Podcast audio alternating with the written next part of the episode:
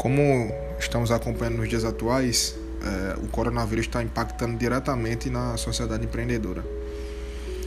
Como podemos ver também, várias empresas estão fechando suas portas, é, algumas estão tendo que mudar o seu jeito de negócio. É, vou falar aqui em especial da nossa empresa aqui, que é uma empresa familiar. Temos dois segmentos, que é posto de combustível e supermercado. É, aqui no posto adotamos é, as seguintes medidas. Fizemos reuniões online, é, orientando os nossos colaboradores, é, disponibilizamos EPIs é, para a higiene deles e de nossos clientes. É, passamos também que se fossem sair de casa, se fosse de extremamente de extrema necessidade, é, não saíssem para resolver coisas bobas que poderiam resolver depois.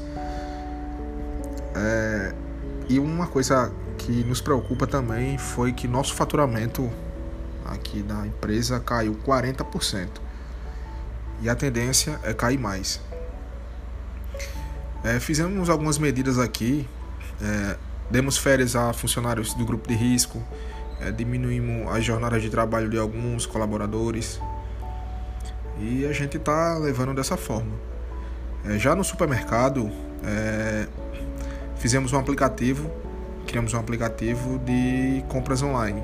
É, os nossos clientes eles fazem suas compras online e o supermercado vai entregar em suas residências. Fizemos isso pensando no, no bem-estar dos nossos colaboradores e nossos clientes também.